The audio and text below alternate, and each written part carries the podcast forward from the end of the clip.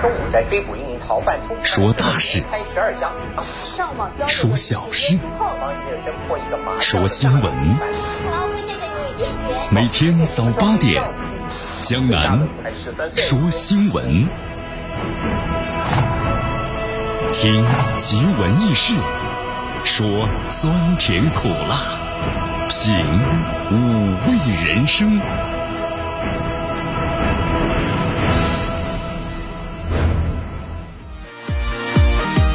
这两天的话呢，气温有所变化哈。你看北方的话呢，这两天都是银装素裹呀，下雪了，气温呢急转直下啊。咱们南方地区的话呢，雪虽然没下，但是要下雨了啊。这两天呢，咱们这个绵阳的气温呢也是开始下降的。你看今天最高气温呢只有十六度了，最低气温呢十一度。今天呢是微风二级，天气预报说还有小雨。空气指数呢是两五十六啊，所以说今天的话呢略微偏凉，但是呢还是蛮舒服。整体天气呢是阴。好，希望大家注意呢，增加衣服，千万别着凉感冒了。我们来关注一下今天江南说新闻的主要节目内容。首先呢，我们一起进入的是资讯早早报。资讯早早报，早听早知道啊！赵立坚回应五眼联盟涉港的声明，损害中国主权，小心眼睛呢被戳瞎。英军否认说，咱们解放军呢用微波武器夺回了班公湖的山头，是科幻电影吗？好，印度外长。发言，RCEP 对印度影响的不好，我们想和欧盟签约。对，你看，我们说这是咱们整个亚洲的一次发展的大机会。那么印度它为什么要把自己呢拒之于门外呢？肯定有它的理由啊。好，具体详情关注我们今天的资讯早早报。大话题，呃，还差了一个，对吧？今日话题。好，今天的今日话题啊，咱们要说的是。与战争和军队有关，咱们中国的周边呢发生了三件大事，哪三件大事呢？呃，大话体育啊，昨天这个我们说了，呃，亚冠比赛继续进行，那么结果怎么样呢？好，结果的话呀，上港和悉尼，悉尼的那可是澳超的冠军呐。好，最终结果简单告诉大家吧。哎，一个好消息啊，周末咱们要开心一些，二比一逆转。好，以上就是今天江南说新闻的主要节目内容。那么接下来呢，我们就一起进入资讯早早报。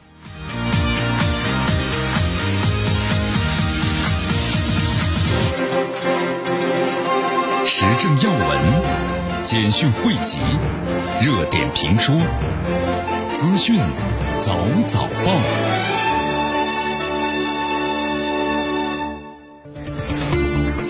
资讯早早报，早听早知道。以下时间呢，欢迎大家继续锁定和关注江南为大家所带来的绵阳广播电视台 FM 九十六点七新闻广播。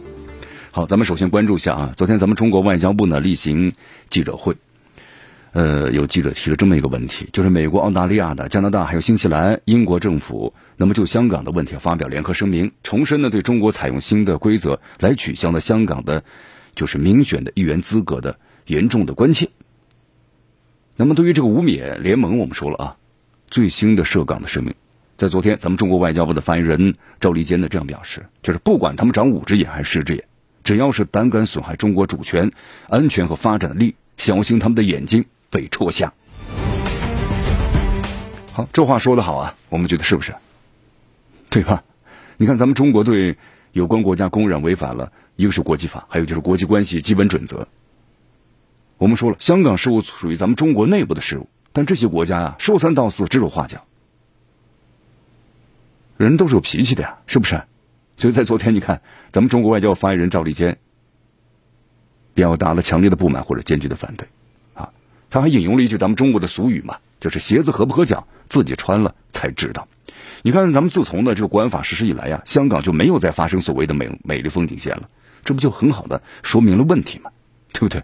而且还有一点，这里相当于要说一下，全国人大常委会根据宪法、香港的基本法和香港的国安法有关规定，对香港特区立法会的议员资格是做出了这么一个决定，就是坚持和完善一国两制的制度，同时落实香港基本法和香港的国安法等等有关规定的必然要求。那么，这是维护香港的法治，包括特区宪制秩序的必然之举，是合理合情、合宪合法的。你作为一个国家的这个公务人员。你不去爱港，去爱自己的这个地区，而是做出一种的乱港和反港的这样一种行为，你说这种行为的话，哪一个国家会允许呢？所以说，合情合理、合宪合法，那么爱国爱港者才能够治啊！你反中乱港者就要出局，这是天经地义的事情。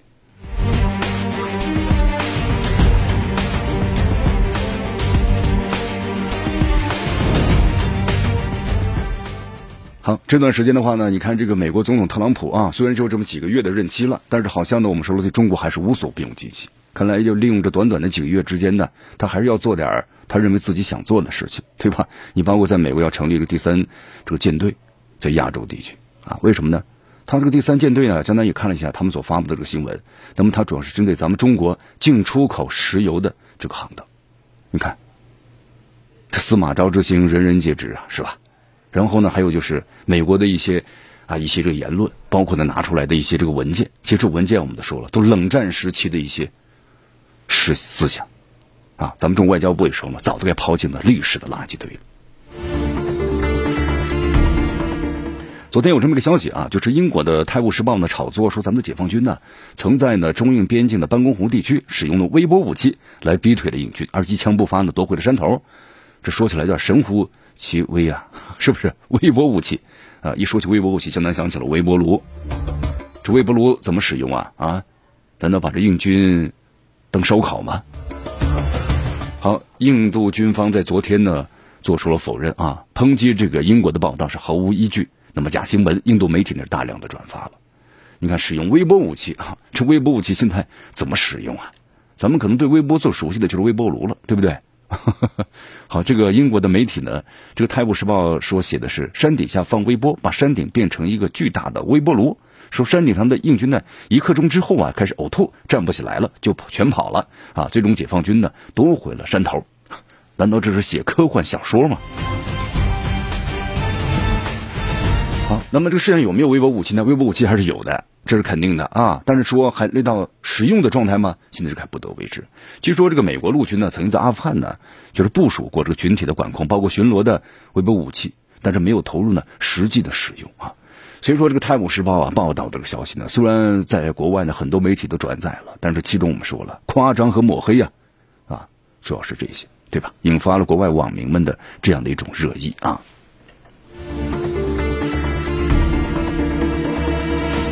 好，咱们说到这个印度的话，你看这段时间呢，和中国在边境地区一直紧张，对不对？好，那么咱们亚洲最大的一件事情，RCEP，那么成立了，但印度呢又把自己呢拒之于门外，啊，其实这到底是为什么，对不对？这印度它为什么不抓住这样一个历史发展的大的机遇？这是为什么呢？我想它是肯定有原因的。中国、日本、韩国、澳大利亚。新西兰和东盟十国十月十五号正式签署了 RCEP，就是区域全面经济伙伴的关系协定。我们说了啊，也做了一个详细的解释，全球最大的自贸经济区，对不对？由此诞生了。而且这个 RCEP 的签署啊，为咱们中国以后就是中日韩三国，我们说自自由贸自贸区，那么的确立也奠定了一个很好的基础啊。那么就是说当中啊，有一个印度的表态是特别有人关注，是吧？印度的外长呢就称了没有加入，他为什么不加入呢？他说了，RCEP 可能会给印度的经济带来负面的影响。他期望能够和欧盟达成自贸协议。哟，这到底是怎么回事？怎么去理解？好，这个印度的这个外长啊，苏杰生呢，他这样就是对媒体说的。他说，这不是印度啊通常的贸易的立场的问题。他认为，如果加入 RCEP 的话呀，印度的经济不会的发展，可能会造成呢相当负面的影响。这都，这就是印度为什么会这么想呢？啊，其实将能给大家做一个详细的分析吧。啊，你看印度的话，我们说一开始的话呢，就是和咱们中国、日本、韩国、澳大利亚、新西兰，对吧？那么被东盟的十国一起邀请参加了 RCEP，但是在今年退出了。啊，虽然咱们这 RCEP 呢签署各国都表示嘛，就是欢迎印度以后你还是可以加入的。那么印度这次他为什么不加入呢？虽然这个外长呢苏杰生谈了一下啊，但是我们说这个谈的呢是一个大概的点子。咱们内里呢来详细的分析一下，这印度不加入啊，这个 RCEP 呢当然有他自己的考量。我们说了啊，现在和美国呢走得很近，对不对？那么依附于美国，如果拒签这个 RCEP 的话呢，那么这对美国也是个表态。当然我们说了，印度国内的一些问题是最主要的啊，什么问题呢？第一，印度国内问题啊很严重。我们说这个印度这个国家呀，虽然这几年 GDP 的增长速度还是。很快的高速增长，但是我们的总体的量呢是很低的，就是经济啊很脆弱。你看，虽然印度呢在某些这个高科技领域呢独树一帜，比如软件方面还是不错，但是我们要说一个国家就看综合实力，对吧？它的综合总体上呢是落后的。那么印度如果一旦是加入了 RCEP 的话，那么莫迪政府就有个有个担忧啊，他害怕严重受到呢，就是特别他的民族的轻工业受到严重的冲击。因为我们说这个印度的民族的这个整个轻工业啊、工业啊，它是非常脆弱的。那么一旦是比如说，呃，咱们中国或日本、韩国。那么一些轻工产品进入到印度的那 这个国内销售的话，那这个印度的经济可能轻工业完全就被摧垮了。因为说质量不如，对不对？那价格你更别说了，没有价成价格优势。所以说，莫迪政府可能在这方面有考量。在自由贸易方面，印度早就尝试过了。为什么呢？他为什么这么说呢？因为印度之前的话呢，和日本、韩国呀都曾经签署过自由贸易的协议，但是呢，签署之后，事实证明了这个协议对印度的冲击非常大。举个例子啊，韩国、日本的工业产品呢，那质优价廉；那印度你自己生产的呢，成本高不说，而且呢质量又不好，冲击力太大了，严重的冲击了印度的商品市场。那么一下就影响印度本土的工业还有经济。那么相比之下呢，印度在日本和韩国的出口额也不理想。所以说，这么国内双重压力之下呢，莫迪政府就修正了政策，退出了协议啊，有前车之鉴的。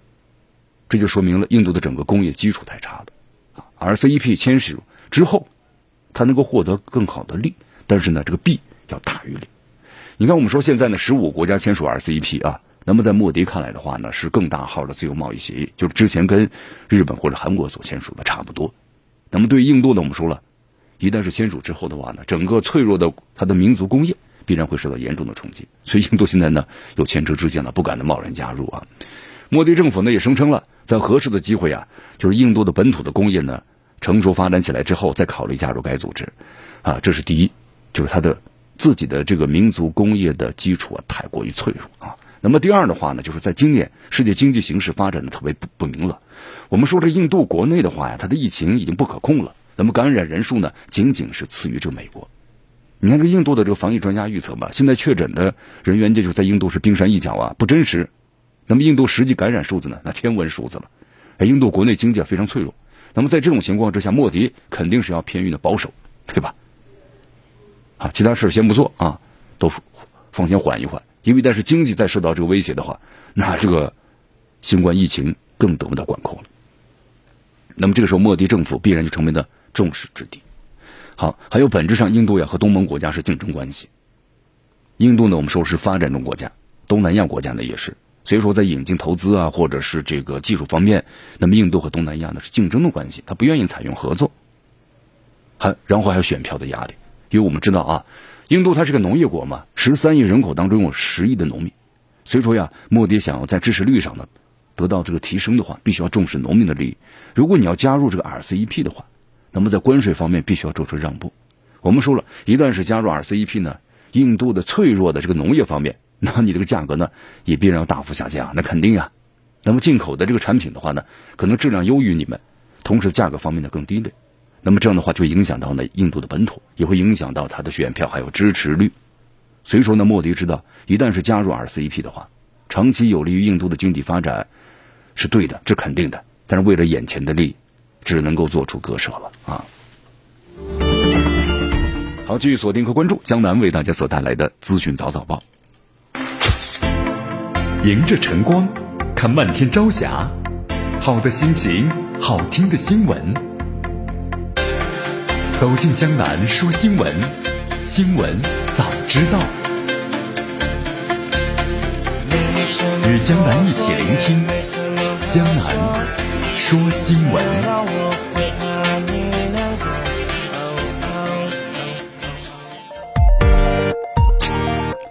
好，继续锁定和关注江南为大家所带来的资讯早早报，资讯早早报，早听早知道啊。好，这段时间呢，我们说了，这特朗普的任期啊，就这么几个月的时间了，对吧？但是呢，没闲着，真的没闲着啊。你看这个美国国务卿蓬佩奥呢，也没闲着，是吧？从欧洲到中东呢，开展了十天七国的密集出访。但是呢，你看国外媒体对他这个呃长就是出长差呀，那么冠美是告别之旅啊。行程之中呢，我们说了有不乏这个。别有用心的安排，那效果怎么样呢？你看，在这法国热心的呀，推特外交遇冷了，很尴尬。那么土耳其呢，出访没建成政府的官员，是不是很尴尬？所以说，咱们分析一下，你看，啊，呃，哦，这个蓬佩奥呢，以服务美国外交出名的这个出出访啊，就是为名的出访，但是打着自己的政治算盘啊，就为什么会这么来说这个蓬佩奥呢？你看，咱们来看一看啊，在这个法国的访问的时候，蓬佩奥，那媒体给出他的这形容词呢是低调，就零欢迎仪式。那么法方的话，这次访问的定性成是礼节性的访问，所以没有安排记者会。那么法国的这个外长啊，勒德里昂甚至没有按照惯例的邀请他，就是蓬佩奥啊，到自己的办公室会晤。呃，同时还有点最尴尬的场面，是发生在那蓬佩奥特别重视的社交媒体的推特上。你看这个蓬佩奥呢和这个法国总统的马克龙，还有包括这个勒德里昂会晤之后啊，以及在离开法国的时候呢，他发了三条热情洋溢的推文，就称赞呢美国和法国的关系啊。但是我们说了，虽然他 A 他了这个马克龙和赫德里昂，但是这两个人呢不仅没有回复，而且连这个蓬佩奥到访这事都没有提到。法国外交部的账号呢连一张图都没有，一丝一丝都没有，这个意思就完全被冷落了啊，对不对？你看那个勒德里昂后来就发了一条推特嘛，他的他 A 他的谁呢？是拜登、哈里斯，说要重新考考虑一下呢，就是这个跨大西洋的关系。所以说把蓬佩奥呢已经是凉到了一边去了，对吧？凉到一边去了。好，访问土耳其啊，你看这个美土两国关系啊一直呢磕磕绊绊。你看土耳其的话呢，我们说了，在中东地区啊现在是非常的活跃。这个活跃的话呢，它是不符合美国的战略的要求的。但是呢，这这美国。也是睁一只眼闭一只眼，对吧？他也希望土耳其在某些方面的活跃一下，那么符合他的一些要求。你比如说像这个土耳其支持阿塞拜疆，那么这是符合他的战略需求的，对吧？高加索三国就是给你生事儿，然后怎么样的来孤立，给俄罗斯找事儿和孤立俄罗斯。所以说这个土耳其呢，在某些方面呢，虽然做的事情啊，它是符符合着美国战略要求，所以这美国的话呢，也一直容忍着他。对不对？你包括土耳其购买这个俄制的 S 四零的防空导弹一样，你这个北约组织你购买这个俄俄制的武器，这本身都是很有问题的啊。但是土耳其对吧？你看这样的一种做法，美国也忍下来了啊。那么另外两国在比还利比亚还有中东呃地中海的问题上，那也是龌龊不断的。蓬佩奥呢，明知去土耳其肯定少不了尴尬的，双方的意见都不合，去了之后能给你热脸吗？是不是？所以说这次呢，土耳其，你看在蓬佩奥到来的时候啊，啊，仅和东正教的领袖在伊斯坦布尔会面了，但是没有和土方的，就是我们说了政府的官员会面。美国国务院呢给出理由是双方形成不和，当然这是给自己自己呢找一个台阶下了。其实我们说了啊，这个行为的话呢，呃，蓬佩奥啊是拒绝到土耳其这个首都，就是安卡拉和土耳其外长见面，反而要求土耳其的外长呢去这个伊斯坦布尔。所以这个行为的话呢，本身就引起了土方的严重的不满啊。所以说呀，你看，土耳其就说了嘛，建议美方啊，你照照镜子吧，多关注美国国内的种族主义，还有仇恨犯罪等等等等，你别再管我们的事情了啊！形成不和，殿客大欺主，是不是有这样的一种尴尬的？对，有尴尬。那么这次的话呢，访问这个以色列啊，无事征程另有主意。可以用这句话来形容一下，除了尴尬呢，还有争议。你看美国媒体这么报道嘛？蓬佩奥计划在以色列期间呢，就前往这个戈兰高地，还有约旦河西岸的犹太人的定居点。那么这是这个美国国务卿啊首次到访的这两个地区。你看，我们说了，在一九六七年，当时是第三次中东战争，以色列呢占领戈兰高地还有约旦河的西岸，对吧？在一九年的三月份，特朗普签署公告，就承认以色列对戈兰高地是拥有主权的。同年十一月十八号。呃，蓬佩奥又表示了，说美国政府呢不再是以色列呢位于约旦河西岸的犹太人定居点呢是不符合国际法。你看当时这个蓬佩奥，我们说了他的一些言行那是特朗普授权的。那么特朗普呢在某些方面是非常偏袒以色列的，啊，他要求获得以色列的一个是财团的支持，还有就是在美国六百万以色列人的这个支持，对吧？犹太裔的以色列人。啊，在这种情况之下，特朗普的所作所为，但是今年呢他还是落选了。虽然这个特朗普的所作所为呢，遭到了多个国家和国际组织的谴责，所以咱们分析一下啊，你看特朗普这次特意在土耳其和以色列呢，就是出访当中啊，安排颇具争议的行程，那主要就迎合呢美国国内的基督教保守派的势力，想捞取一些政治的资本啊。蓬佩奥这么做，那你蓬佩奥就说了，那特朗普下课了，下课了，那他怎么办呢？他要为自己的政治前程做准备呀。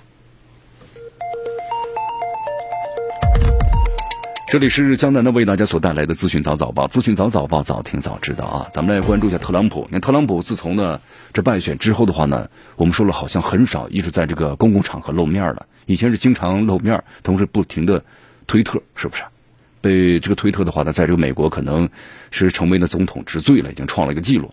那么现在的话呢，你看特朗普一直在社交媒体啊，我们说了，宣布自己是获得了总统大选的胜利，但是从那个大选日一直到现在半个月时间了。特朗普很少公开露面啊，虽然谎称自己赢得了选举，但是呢，他对举行自己的总统职责其实没有表现出啊任何的兴趣了。你看，我们说在这个美国现在啊，四十六个州的新冠肺炎感染人数呢，这段时间是激增啊，一天就十几二十万。那么同时死亡人数突破二十五万了，对吧？感染确诊的都达到一千多万了。但是美国总统特朗普呀，已经好几个月没有参加呢关于白宫的新冠病毒的工作会议了。你看，江南看到个消息嘛，这这个特朗普的话呢，对这个福奇的话一直是非常不感冒啊，就一直想把它撤掉啊。但是现在在美国有四十个议员就要求，就说你必须要有议员的同意，你特朗普呢才能够把这个福奇换掉，否则的话呢就不行。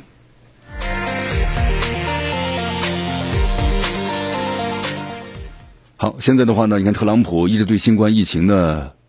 不管不问了啊！因为在此之前的话呢，希特朗普，我们说从今年这个新冠疫情开始之后啊，在公共场合，特朗普的这个表态呢，一直就是在淡化新冠疫情的严重性，对吧？一个大号的这个流感呢，没有任何的关系啊，对吧？用什么消毒水就可以把它消灭掉，等等等等等等。但是现在呢，你看他为了维护着美国的经济啊，其实美国的经济啊，我们说了看一看，其实从这个奥巴马时期呢，一直在往上升。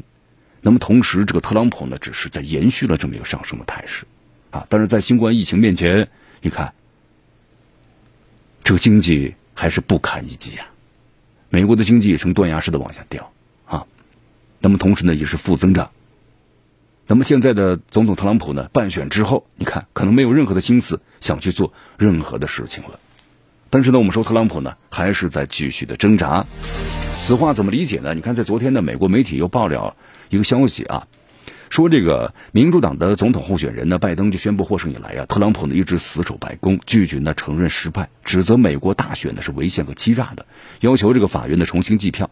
但是现在呢，特朗普呢还在挣扎，说这个特朗普的政府官员呢其实暗中都接触拜登团队了，就有些人呢还是提供一些非正式的协助啊，并不是和特朗普呢一条心，也就是说特朗普这个现在政府的内部呀，并不是铁板一块。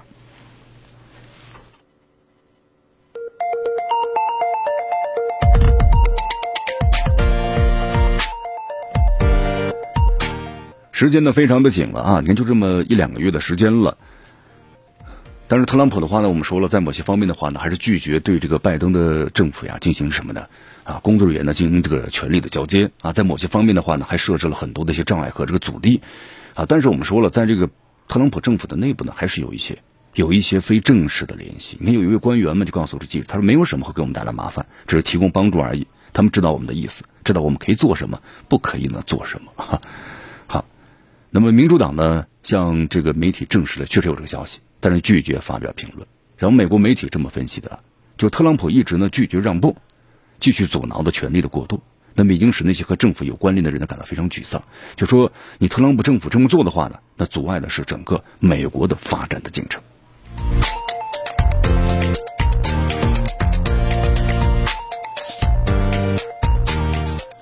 好，你看昨天的话呢，英国媒体报道了一则消息啊，就说有三名外交界的人士啊，在昨天表示，即将卸任的美国总统特朗普呢，没有主办这个七国集团就是 G7 峰会的这么一个计划。你看特朗普现在感觉是心灰意冷的一个感觉了，是不是？啊，此前呢是雄心壮志，然后呢希望能够连任，但是没有连任之后的话呢，特朗普就发现自己有很多的问题都要出来了啊。你看这次我们说七国峰会啊，非常的重要啊，但是呢，我们说如果要举办的话。他在一月二十号权力就是移交的之前，计划一次峰会的时间肯定不多了。那么能来得及吗？可能不行。那么同时的话呢，我们说了，虽然举行了在线的这个会议啊，有可能，但是呢，还没有就任何形式的联合声明做任何的工作，因为这个过程我们说了，不是一天两天的事情，它是需要呢几个月的时间才能够完全的把它给定下来。但是现在的话，时间是肯定不够了。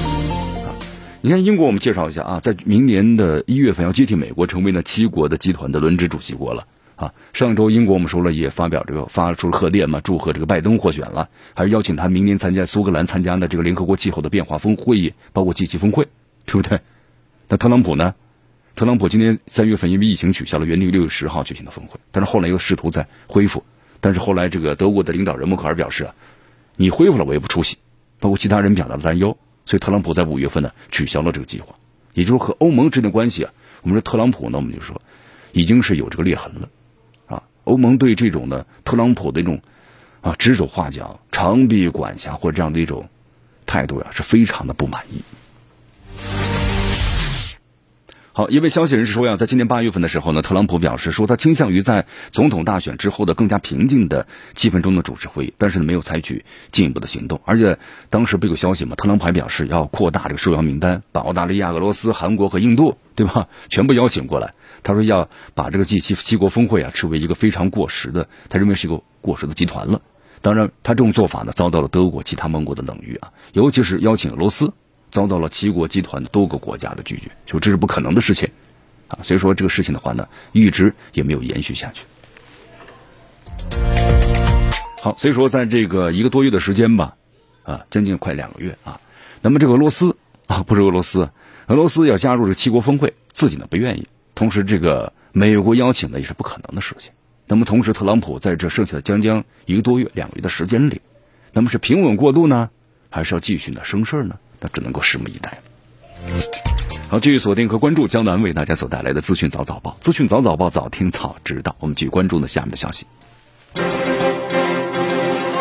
时政要闻、简讯汇集、热点评说、资讯。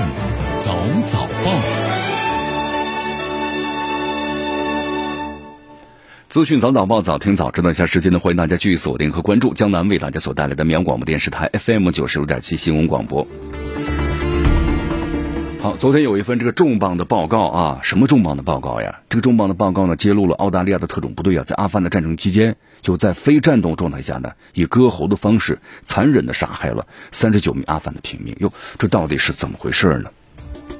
我们先来看一下媒体的报道，澳大利亚呢最高军事官员安格斯坎贝尔呢，啊，他承认了就是军队啊在阿富汗的犯下的罪行啊。同时之后的话呢，这个澳影子国防部长。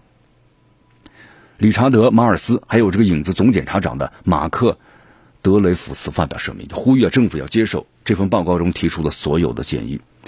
嗯，是这样的啊，你看，在这个呃多家媒体呢报道了，从二零一六年开始，澳大利亚的国防军总督察保罗·布雷顿，那么一直在对这个澳军呢，在零五年到一六年期间，就阿富汗战争期间呢所犯的罪行指控进调查，那么得出个结论，这个结论的最终结果是。这是最严重的违反军事行为和职业的价值观的行为，怎么回事呢？就是有证据表明了澳大利亚的士兵在阿富汗呢非法杀害了至少三十九名平民和非战斗人员。那么现在的话呢，这些事情啊是暴露出来了。那么经过审查了两万份的文件，包括两万五千张的图片，采访了二四百多名的证人，那么描述了这个残忍的场景。那么这到底是怎么回事啊？嗯，还原之后是这样的：下级士兵呢被上级指示要冷血的处决阿富汗的囚犯，目的是为了练手。那么之后呢，在阿富汗人的遗体旁边放置武器、无线电，包括其他设备，来证明杀人的正当性。那么此外呢，他们还残忍的将两个十四岁男孩割喉，把遗体装入袋子之后呢，扔进了河里。那么这些都有确凿的这个证据的。在二十五名澳大利亚的特种部队人员参与了二十三起的杀害囚犯、还有农民和其他平民的。这个罪行导致三十九人的死亡，那么这些杀戮事件呢，并不是发生在激烈战斗中，而对犯罪人的意识呢非常清醒，那么就是一些这个平民或者是罪犯而已。啊，根据了解的话呢，参与这些事儿的人呢，目前还在澳大利亚的军队服役。好，这事儿呢现在暴露出来之后呢，那我想对这个澳大利亚的军方，那肯定是有声誉上有极大的影响。那么其二的话。就这样的一些事件呢爆发出来之后，那么有国际舆论对这个澳大利亚整个的整个国家有一个抨击啊。我们说了，这个在生活在国际社会啊，我们还是有道德的，有这个公序良俗的，有道德准则的，国际法的规定的啊。这样的一种行为的话呢，是坚决不允许发生的。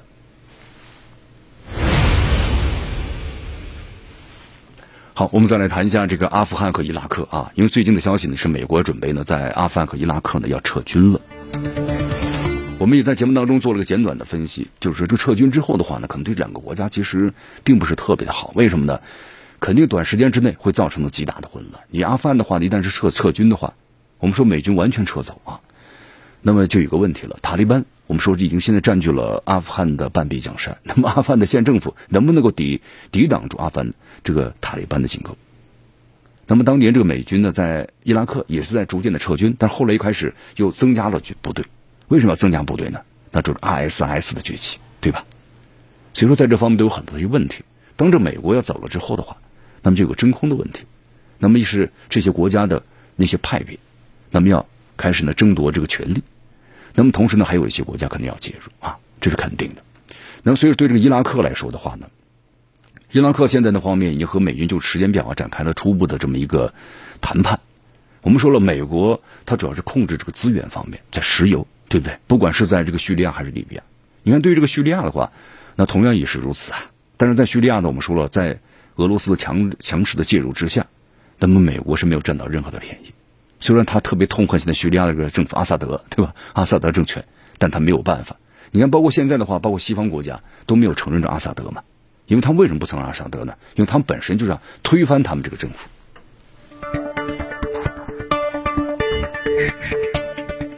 好，所以说接下来的话呢，在这个阿富汗还是伊拉克啊，那么首先要肯定就是国际联军和伊拉克军队攻击打打击这个极端组织。你在这个美军撤走，虽然现在不是全部撤走，那么当这个力量减少之后的话呢，那么在这个伊拉克的一些极端组织肯定会利用这样的机会不断的发展和壮大，那么这样就威胁到呢整个伊拉克的这个执政的政府啊，这是肯定的。好，那么双方现在呢主要谈论的是关于这个伊拉克的。那么驻军呢，就美军，那么最终的时间表怎么去撤出，要打出一个最终的协议。当然，这方面在撤走之后的一个真空地带，那么还有一些这个呃呃地区力量的稳定，那么这方面都是有所要考量的。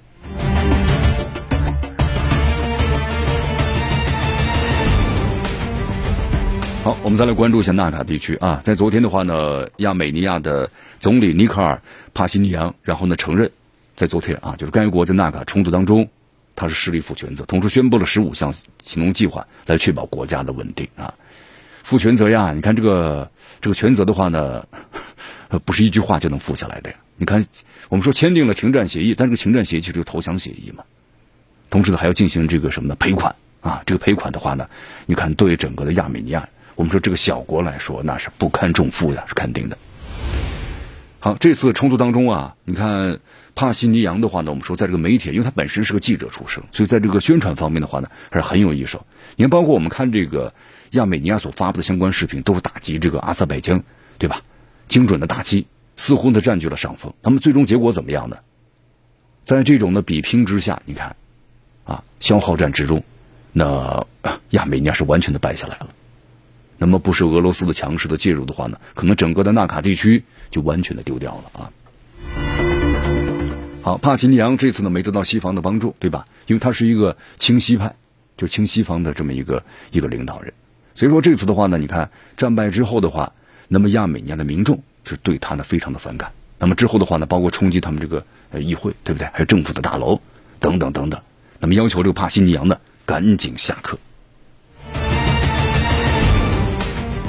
好，你看我们说这个俄罗斯啊，在这次亚美尼亚呢和阿塞拜疆的冲突当中啊，他的位置呢稍微有些尴尬。为什么尴尬呢？那么首先呢，他也不愿意和阿塞拜疆呢把关系呢闹得很僵，对不对？因为一旦是闹僵的话，就把阿塞拜疆完全推向了西方。那么亚美尼亚呢，又不是特别想帮，因为亚美尼亚是亲西方的，所以说在这方面的话呀，啊，俄罗斯的话呢，他不可能是偏向于某一方，只能在某一个适当的时候呢，那么就让自己啊地区冲突调停的这种的权威性和地位性，那么一定要发挥出来。因为我们说，在这次冲突当中啊，包括这个土耳其非常积极，对不对？那是出钱、出人、出力呀，啊！但是最后的调停当中呢，我们说了一旦是最后这个战争达成这个停火协议的话，这个调停、调停人或调停的国家，它是具有这个权威性的啊。但是呢，俄罗斯的强势介入，让这个土耳其的话呢，一下子有点什么呢？歇火了。就是没有达成自己的所之前所预定的这么一个目标。好，这个纳卡地区呢，我们说了，呃，在这个国际社会呢所承认，它是呢属于阿塞拜疆的西南部，就属于阿塞拜疆的国土。但是呢，有它一个很奇怪的历史原因吧。呃，虽然是这个地区属于是阿塞拜疆，但是我们说了，居民多是亚美尼亚族人啊。那个时候呢，有苏联的强势把它压着。但是之后的话呢，双方为了争夺纳卡地区是多次爆发了冲突，对吧？一九九二年的时候呢，欧洲安全呢和工作会议组成了十二国的这个明斯克小组，那么同时俄美法三国呢为共同的主席，就来研究这个问题。但是我们说了，虽然呢一直在举行的这个交流和协调，但是一直没有取得呢实质性的进展。好，以上就是今天的资讯早早报的全部内容啊。那么接下来我们就进入今日话题。今天的今日话题啊，江南和大家谈一谈呢战争和军队。咱们中国的周边呢发生了三件大事。